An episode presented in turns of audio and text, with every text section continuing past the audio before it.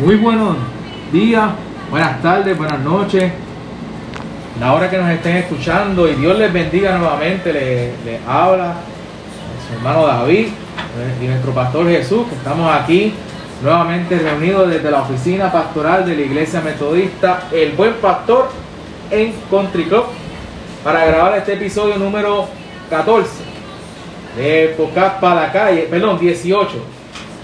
El episodio número 18 el, del Podcast para la calle con David Jesús.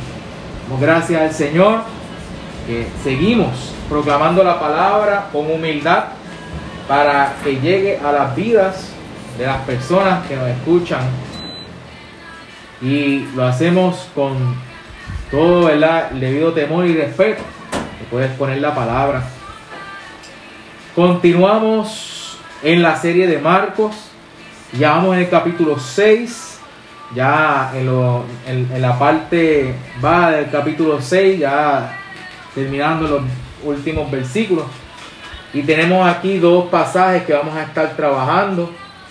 Eh, en mi caso yo voy a estar hablando de Marcos 6, los versículos 45 al 52. Jesús camina sobre el agua. Voy a irlo leyendo y luego entonces vamos a hablar de la palabra del Señor.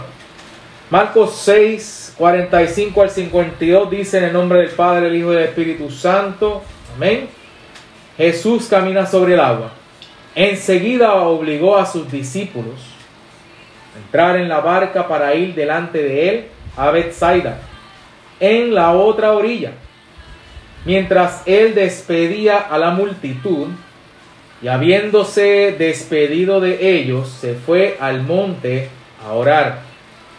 Al caer la noche, la barca estaba en medio del mar, y él solo en tierra. Viendo que ellos se fatigaban remando porque el viento les era contrario a la madrugada, él fue a ellos caminando sobre el mar y quería pasarlos de largo. Pero cuando ellos vieron que él caminaba sobre el mar, pensaron que era un fantasma y clamaron a gritos, porque todos lo vieron y se turbaron. Pero enseguida habló con ellos y les dijo, tengan ánimo, yo soy, no teman y subió a ellos en la barca y se calmó el viento. Ellos estaban sumamente perplejos, pues aún no habían comprendido lo de los panes. Más bien, sus corazones estaban endurecidos. Padre Santo y Padre, te damos gracias por la palabra expuesta y leída. Te pido, Señor, que sea bendiciéndonos, que sea, Señor Padre, impartiendo sabiduría en mis labios, Señor, el labio del pastor Jesús para poder, Señor, hablar de tu palabra. Damos gracias porque estamos comprometidos siempre, Señor. Aleluya. A tu palabra y a tu espíritu, Señor. Sí, Señor. Para que las vidas puedan ser transformadas. Gracias. Te damos gracias, Señor, en el nombre de Jesús. Amén.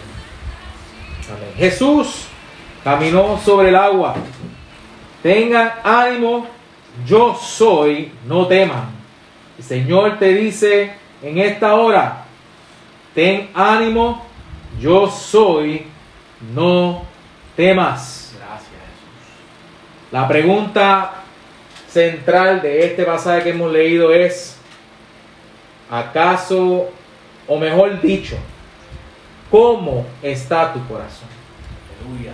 Tu corazón está presto para entender el milagro de un Jesús que en medio de una tormenta, en medio de una profundidad de un mar, puede caminar por encima de él para llegar a donde tú estás y decirte que tengas ánimo, yo soy, no temas. O aún tu corazón está endurecido para pensar que es un fantasma y estar sumamente perplejo y no poder comprender. En esta hora vamos a ir hablando del pasaje y quiero que medites en las palabras que te he dicho. Porque hoy puede ser el día que a lo mejor tu corazón pueda abrirse para entender que hay un Cristo que está caminando por encima del mar que te oprime, del mar que está tratando de hundirte, del mar que está tratando de hacer que no puedas llegar a donde Dios quiere que tú estés. Sí, Señor. Y comienza la palabra con el primer versículo. Entonces inmediatamente mandó a sus discípulos que entrasen en la barca y fuesen delante de él a la otra orilla, a Bethsaida, mientras él despedía a la multitud. Jesús, mientras despedía a la multitud, manda a sus discípulos que fueran a la barca delante de él para que fueran a la ribera occidental del lago. Pero ¿por qué despide a la multitud? Al menos quizás yo te puedo ofrecer unos puntos que, puede, que merecen una cuidadosa consideración en la elaboración de una posible respuesta al por qué quiso despedir a, la multitud. Primero que nada podemos entender que se hacía tarde. Hemos acabado de leer el pasaje en el episodio pasado del milagro de los panes y los peces que nuestro pastor Jesús había tremendamente expuesto y de cómo el Señor intervino e hizo el milagro. Sí, Señor. Y al hacerse tarde, la mayoría de las personas estaban estaba lejos de su hogar, de sus hogares. Otra propuesta es que la gente no quería ni tenía intención de abandonar a Jesús. A lo mejor querían seguirlo, ya estaban cansados, ¿verdad? Ya estaba haciéndose la noche y necesitaban apresurarse para ir al próximo objetivo, al próximo lugar. La tercera opción es que Jesús, eh, la multitud querían tomar a Jesús por fuerza para hacerle rey. No es la primera vez que, que, esto ya se ha leído, ya que ellos querían en algún momento ¿verdad? perseguirlo y, y cogerlo para hacerlo este tipo de, ¿verdad? de, de rey político y como, como lo era David, como lo era Saúl. El pueblo entendía que, que quizás Jesús era ese que iba a liberar por la fuerza al pueblo de Israel. Y esto era justamente lo que Jesús no quería, porque su ministerio iba más allá de lo humano, trascendía. Una cuarta posibilidad es que Jesús deseaba reservar algo de tiempo para tener comunión personal con su Padre Celestial. Luego de ese mensaje poderoso que él dio, luego de ese milagro que él hizo cuando eh, multiplicó los panes y los peces, quería tener un tiempo a solas con el Padre para recargar. Así que decide enviar a los discípulos primero para que lleguen al objetivo y luego los iba a alcanzar. En cuanto a la pregunta de por qué Jesús despidió a sus discípulos, la explicación adecuada es este punto. Esa necesidad de comunión privada que necesitaba. Además, con relación al punto número 3, de que querían tomar a Jesús por fuerza para hacerle rey, Jesús sabía que sus discípulos no estaban libres de esperanzas mesiánicas erróneas. Podemos suponer que por tanto, que para él estaba claro que no convenía que sus discípulos tampoco estuviesen eh, en ese momento, porque podrían inclusive ser influenciados por el clamor de la multitud y querer por la fuerza eh, ¿verdad? hacer a, Cristo un rey de, de, manera humana, ¿verdad? Y de manera nacional y política. Así que Jesús pudo haber mandado a los discípulos antes para también proteger a los discípulos de quizás la mentalidad esa de, masa que hubiese querido quizás este, coronar a Jesús como, como un rey político. Pero independientemente es importante la referencia de que Jesús envió a sus discípulos a la barca y a la multitud también la despidió porque él también necesitaba ese tiempo a solas para orar con el Señor.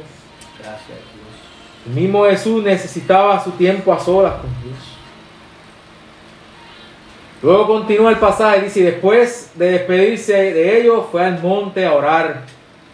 Mis hermanos y hermanas, la palabra hoy es clara, nos invita a que nosotros de, eh, tengamos la disciplina en nuestras vidas. Sí, Señor. De poder mandar a las personas cercanas a nosotros hacia adelante en lo que tengan que hacer para nosotros tomar un tiempo de estar a solas con el Señor, tener un momento para recargar es tan importante ese momento porque la oración pertenece a la esencia misma de esta vida verdadera que el Señor nos está llamando. mismo Jesús sabía qué tan importante era orar. Ya había terminado su, su misión en esa región y se iba a mudar para otra. No, él, eh, y, y sabemos que en esa otra región iba a tener muchos obstáculos también que iban a venir a donde él. Necesitaba orar para recargar su vida y, y, y ser espiritual. Necesitaba esa oración ferviente donde podía ir al Padre, a su propio Padre, para pedir ¿verdad? esas fuerzas para continuar. Sí, Señor. El teólogo en uno, eh, Spears, en uno de sus pasajes de su libro, nos ayuda a entender mejor este versículo 46 cuando señala que la oración era el verdadero hálito de Cristo, es decir, oración libre de egoísmo. Era una oración de perdón, una oración ferviente, una oración sumisa. La escena de Jesús orando en el monte por sí mismo y también por los demás, incluyendo a sus discípulos, según su costumbre, no debe separarse de la escena de los discípulos en el tempestuoso mar. Por ende, al llegar la noche, dice el versículo 47, la barca se hallaba en medio del mar y él estaba solo en tierra. en medio del mar. El Evangelio de Juan nos informa que la barca había avanzado 25 o 30 estadios. Es una medida que nos da el Evangelio de Juan al respecto a este pasaje. En otras palabras, unos 25 a 30 estadios se puede resumir como unos 5 o 6 kilómetros. Ahora bien, si la distancia entre Bethsaida, Julia, punto donde los discípulos inician su viaje de vuelta, y Bethsaida de Galilea, el lugar de desembarque, era de unos 8 kilómetros. Aquellos hombres se hallaban de veras en medio del mar. Era una distancia grande. Entonces al llegar la noche se levanta una tempestad y el mar empezó a agitarse porque soplaba un viento fuerte. Mateo inclusive en su, en su evangelio, que también cubre este evento, Agrega que la barca estaba en medio del mar, azotada por las olas, porque el viento le era contrario. Y es importante, porque esto quiere decir que una distancia de 8 kilómetros no debió haber llegado hasta la mañana. Ellos debieron haberla cruzado más rápido que eso. Pero al tener un mar en contra de la corriente, le duró toda la noche esa fuerza. A veces estamos luchando en contra de la corriente, hermano. Cuando uno lucha en contra de la corriente, nosotros que, somos boricues sabemos lo que es cuando uno va a un mar que tiene una corriente brava. Si uno no sabe bien, uno puede estar luchando contra esa corriente hasta que se le cansa la fuerza y eventualmente te gana y puede hasta significar el perecer. Sin embargo, lo que nos enseña es que hay que ir, ¿verdad? a favor de la corriente, dejar que la corriente te lleve y no, y no forcejear. Pero en este caso, la situación era que había una necesidad de llegar al otro lado. Necesitaban llegar. Y esa corriente era un impedimento. Más que describir la tormenta, Marcos la presupone. Pero al igual que los otros, subraya que la hora en que ocurre el episodio, de noche, en la oscuridad, y el lugar, que es el medio del mar, también puede ser un significado narrativo del pasaje, como cuando un ser humano se encuentra en la vida, así mismo en la oscuridad, en la noche, en el mismo medio del mar, porque eso puede significar que en nuestra vida hay una ausencia de Jesús. Él estaba solo en tierra, pero en tierra él estaba ocupado en orar. Y los discípulos se sentían solos en ese momento, ahí en el mismo medio del mar, Así que si comparamos esta escena, la oración de Cristo, incluye una intercesión y a la misma vez está ocurriendo una situación peligrosa. Pero vemos que los discípulos lamentablemente, como describe Marcos, su corazón todavía estaba endurecido y no podían entender el propósito. Oh, Dios tenía algo especial en esa hora porque él iba a mostrar su poder una vez más a sus discípulos. Y lo iba a mostrar, y esto es algo que yo interpreto, hermano. Si Jesús, uno de sus miedos que él tenía, era de que la multitud lo coronara como un rey político, como un rey físico, Jesús iba una vez más a mostrarle a sus discípulos que aquel con quien ellos andaban no era un mero profeta, no era un mero, un mero ser humano, ese era el mismo Hijo de Dios vivo. En medio de la crisis, en medio de la oscuridad, en medio del mal, el Maestro irrumpe en contra de la fuerza física y camina por encima del problema para rescatarte. Dice el 48 que viéndolos hacer grandes esfuerzos con los remos, el viento les era contrario. Y ya era como la cuarta vigilia o entrado bien en la madrugada, cuando vino a ellos andando sobre el mar. Vino a ellos andando sobre el mar. Aleluya. La barca era torturada, azotada, acosada. Hoy, hermano, tu vida puede ser en estos momentos acosada, torturada, abarrotada. Puede pasar. En esos momentos era lo que estaban pasando los discípulos. Una situación terrible. Marcos usa aquí el mismo, la misma interpretación en relación con los discípulos.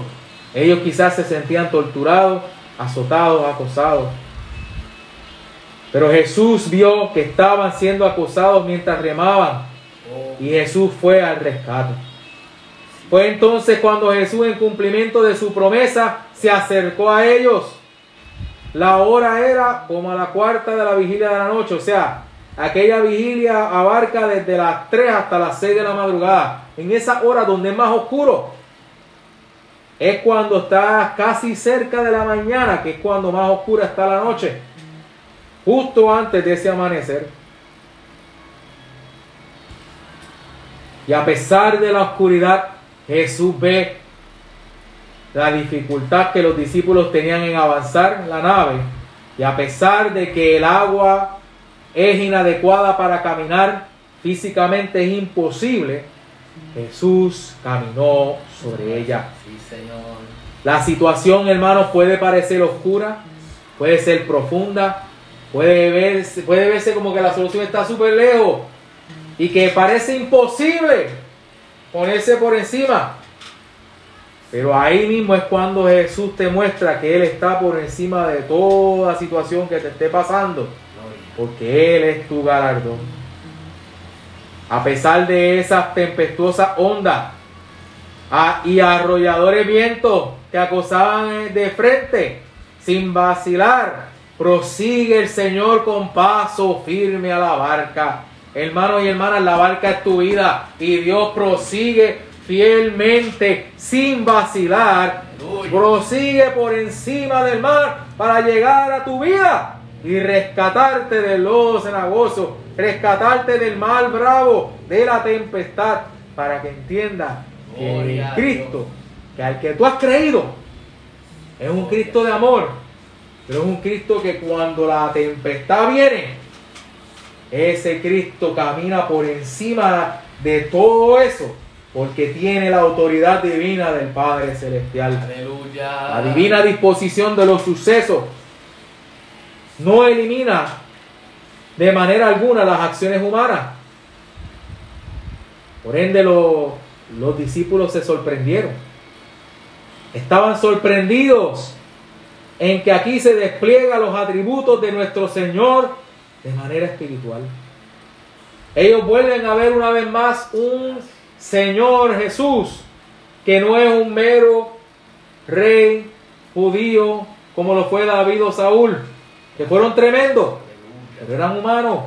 Jesús aquí hace una muestra de su divinidad para que los discípulos entendieran que Jesús es más que un simple profeta más que un simple rey, es el Hijo del Creador.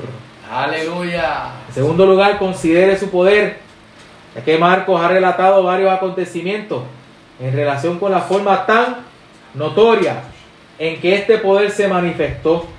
Ahora aquí en el verso 48, aquel que calmó las olas demuestra que también es capaz de hacer que le sirvan de senda para sus pies. Tus problemas que tú lo ves tan alto y a la muerte se siente como que está en la profundidad del mar. Para Jesús son, es, el mero, es el mero hecho por lo que Él camina por encima. Sirven para aguantarle sus pies. Aleluya. En otras palabras, están por debajo Sí, del Señor. Y en ese es a quien yo te invito a que tú creas. Porque ese es el que te va a salvar. Ese es el que te va a mostrar quién es el Señor. Pero cuando vieron caminar sobre el mar pensaron que eran fantasmas y hasta gritaron. Pero qué lindo es saber que cuando algo sobrenatural ocurre en nuestras vidas, el Señor irrumpe. Ahí Él no se queda en el misterio, sino que revela quién es. Porque Jesús enseguida les habló y le dijo, tener ánimo, soy yo. Sí, Señor. No temáis. Aleluya. Dejen de tener miedo. Ni siquiera dijo soy yo Jesús, noten eso. Marcos nunca dice que él se identifica con su nombre. Él dice, tengan ánimo. Soy yo. Aleluya. O yo soy. Aleluya. Otras palabras, Dios te dice, yo soy suficiente. No busques más. No busques más. Yo soy. Aleluya. Jesús te dice, yo soy. Jesús le dice a tus problemas, yo soy. Jesús le dice a tu familia, yo soy. Jesús le dice a tu trabajo, yo soy. Jesús le dice a todo lo que tú le pongas a Él, yo soy. Vive. Luego sube a la barca con ellos. Y aunque el viento soplaba, ¿usted sabe qué pasó cuando se montó en la barca? El viento se apaciguó y estaban sobremanera asombrados. El viento se calmó. La tempestad se acabó. Cuando tú estás en problemas, Jesús camina por encima de ellos. Te llama y te dice que no temas, pero también quiere subir a tu barca. La barca es tu vida. Jesús quiere subir a tu vida. Cuando tú dejas que el maestro suba a tu vida, el mar se calma para que estés en paz. Es difícil estar en, ese, en esos problemas. No es que no los vamos a estar. Los discípulos estaban caminando con Jesús todo el tiempo. Y aun cuando Jesús los mandó a la otra región, no estuvieron exentos de la tormenta. Pero esto nos sirve para recordar que la vida del cristiano no es una vida sin problemas. Es una vida donde Jesús camina por encima de los problemas para que tú puedas sobrellevarlos y llegar al otro lado, que es donde Dios tiene propósito para ti. Termina este pasaje diciendo que no lo entendían porque todavía estaban asombrados y no habían entendido el milagro del pan. Pero esto sigue siendo otra manera en la cual el maestro nos muestra que Él está con nosotros, no importa lo que pase, para amarnos. Continuamos con nuestro pastor que sigue con la próxima parte de el podcast. Gloria al Señor. Damos gracias a Dios por este mensaje poderoso, mi amado hermano. Nuestro Señor, nuestros problemas son las sendas de los pies de Dios. Oh, gloria. Qué bueno es Dios con cada uno de nosotros. Seguimos el relato en el Marcos capítulo 6, versículos 53 al 55. Lea conmigo. Terminada la travesía, vinieron a tierra a Genezaret y arribaron a la orilla. Y saliendo ellos de la barca, enseguida la gente le conoció y recorriendo toda la tierra de alrededor, comenzaron a traer de todas partes enfermos en lechos a donde oían que estaba el maestro recorriendo toda la tierra de alrededor.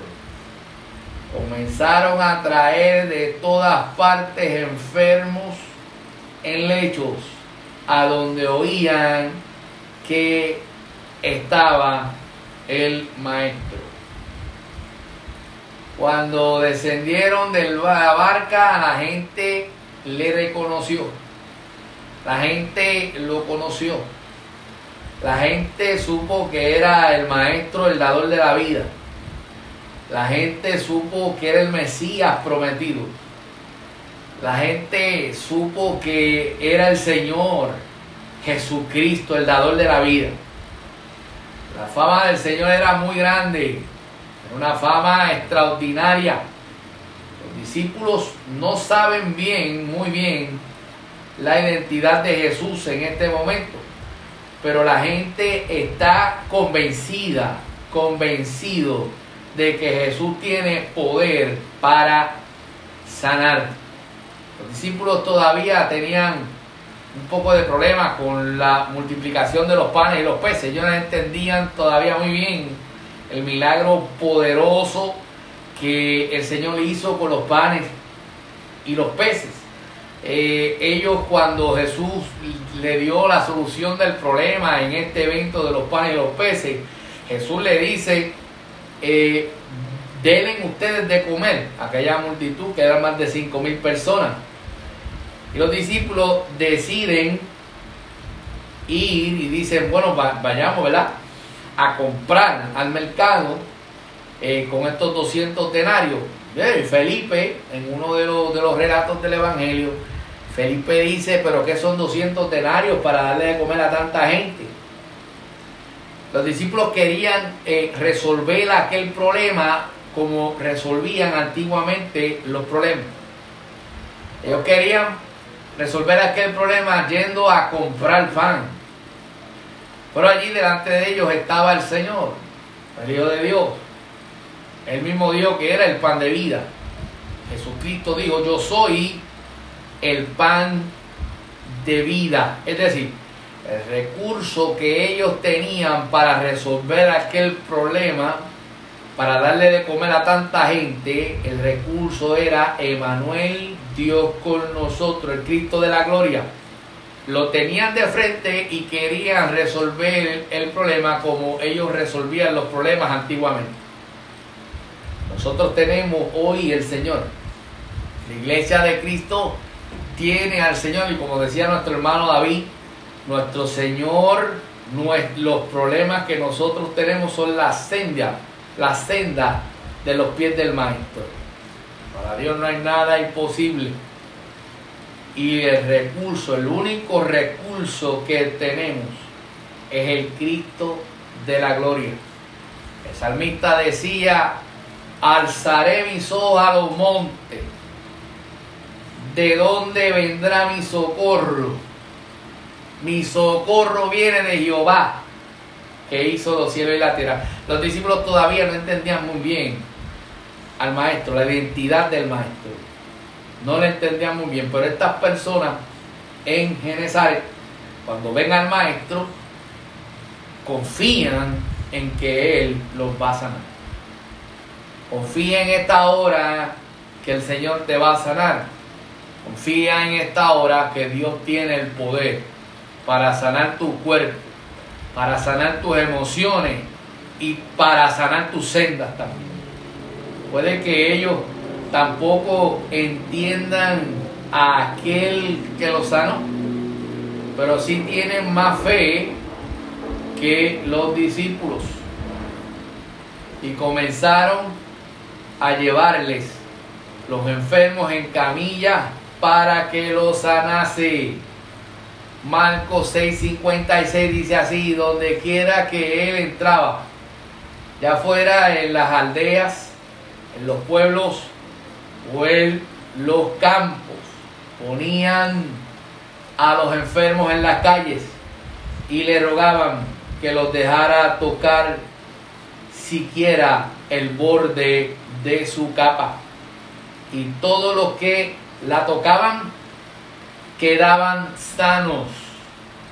Todos los que tocaban la capa del maestro quedaban sanos, gloria al Señor. El Señor entraba en cualquier lugar, entraba en las aldeas, en los campos, en los pueblos. El Señor entraba a cualquier parte a llevar sanidad. Entra a las variadas, entra a las residencias, entra a los hospitales, a los campos, a los pueblos, a las urbanizaciones, a las escuelas, a los hogares, al corazón del ser humano para sanar, para hacer milagros, para restaurar, para levantar al caído. Y dice el texto que lo ponían, ponían las personas en camillas en la calle. Aquellas personas sabían que Jesús era el Mesías prometido. En Isaías dice que los ciegos abrirán los ojos, el paralítico correrá, el mudo cantará. Estas personas sabían muy bien que Jesucristo era el Cristo de la gloria, aunque no entendieran muy bien la identidad de Jesús, ellos confiaban plenamente en que el Señor lo iba a sanar. Parece ser que ellos eh, se habían enterado del milagro extraordinario que hablamos en otros episodios anteriores. Aquella mujer que llevaba 12 años enferma con un flujo de sangre y cuando vio al maestro, ella dijo, si yo tocare solamente su manto, seré sana. Que dice la escritura que a pesar de que había muchas personas, de que había mucha gente, que a pesar de que la gente apretaba al maestro, de que ella en la sociedad era una mujer excluida, era una mujer eh, que estaba excluida por la sociedad porque se creía que era inmunda, porque estaba enferma de un flujo de sangre. A pesar de todo esto, aquella mujer se acercó al maestro y tocó el manto. Y dice la escritura que se secó su hemorragia se secó su dolor, se secó su pena, se secó la crisis en que ella estaba. Aquellas personas, mi amado hermano, amigo, persona que nos escucha, aquellas personas se habían enterado de aquel milagro extraordinario y ahora todos querían tocar el manto, que fuera el manto del maestro, para hacer sano. Y dice el texto que todos los que tocaban ese manto eran sanos. Le rogaban que los dejara tocar, aunque sea el borde de su manto y todos los que lo tocaban quedaban sanos de sus dolencias. Todos los que lo tocaban quedaban sanos de sus dolencias. Toca el Maestro en esta hora. Toca el Cristo de la gloria en esta hora. El Señor está tocando la puerta de tu corazón. He aquí, estoy a la puerta y llamo. Si alguno oye su voz y abre la puerta, entraré a él, cenaré con él y él conmigo. Deja que el Señor toque tu vida en esta hora, deja que el Señor toque tu corazón en esta hora, deja que el Señor haga milagros, prodigios en esta hora. El Señor te llama. Dios. El Señor te llama en esta mañana, en esta tarde, en esta noche, el momento que estés escuchando este podcast, el Señor toca la fibra de tu corazón. Jesús, aquel, como dijo nuestro hermano David, aquel que tus problemas son la senda de sus pies. Él es más grande que cualquier problema es el que toca tu corazón. El Cristo de la gloria sanó a todas las personas en Genezaret que tocaron el manto del maestro. En esta hora toca el manto del maestro. Toca el Cristo de la gloria y sé sano de tus emociones. Sé sano en tu cuerpo. Recibe sanidad. Recibe sanidad en tu familia. Recibe sanidad en la barriada donde vivas, en la urbanización donde vivas. Recibe esa sanidad del Maestro. Él te llama y quiere bendecirte. Abre la puerta de tu corazón. Y a ti, iglesia metodista, el buen pastor, ese buen pastor que te cuida, que te guarda, está contigo en esta hora, dándote bendición para que sigas hacia adelante, dándote la mano poderosa en cada situación para seguir bendiciendo. Luego de 60 años, Dios sigue contigo. Y como decíamos el domingo pasado, grandes cosas el Señor quiere que tú veas. Cosas más grandes tú verás, como le dijo a Natanael. Así que Dios te bendiga, Dios te guarde y recibe la paz de Dios en esta hora. Yo quisiera que nuestro hermano David orara al Señor para dar gracias a Dios por esta palabra poderosa en el nombre poderoso de Jesús.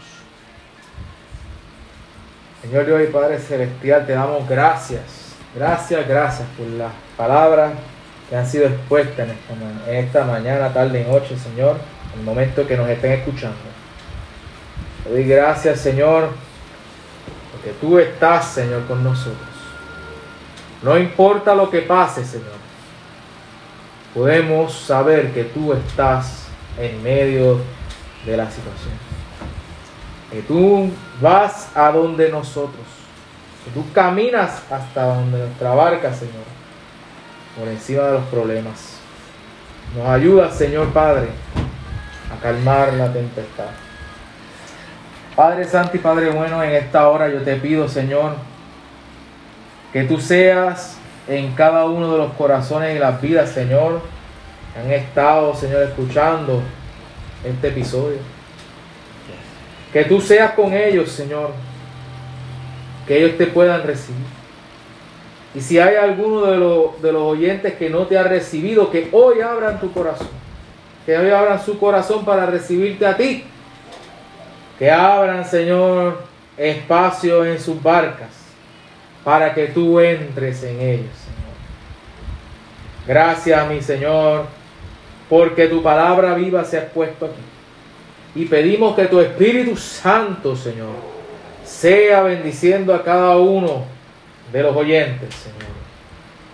Tú eres grande, bendito y para siempre es tu misericordia. Y sé, Señor, que en esta hora hay alguien que quizá a lo mejor está pasando por una situación.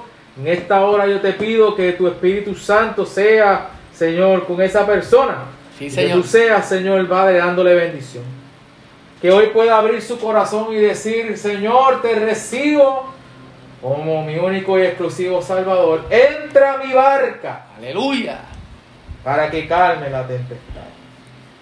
Te doy gracias, Señor, porque el que haya hecho esa humilde oración, Sí, Señor.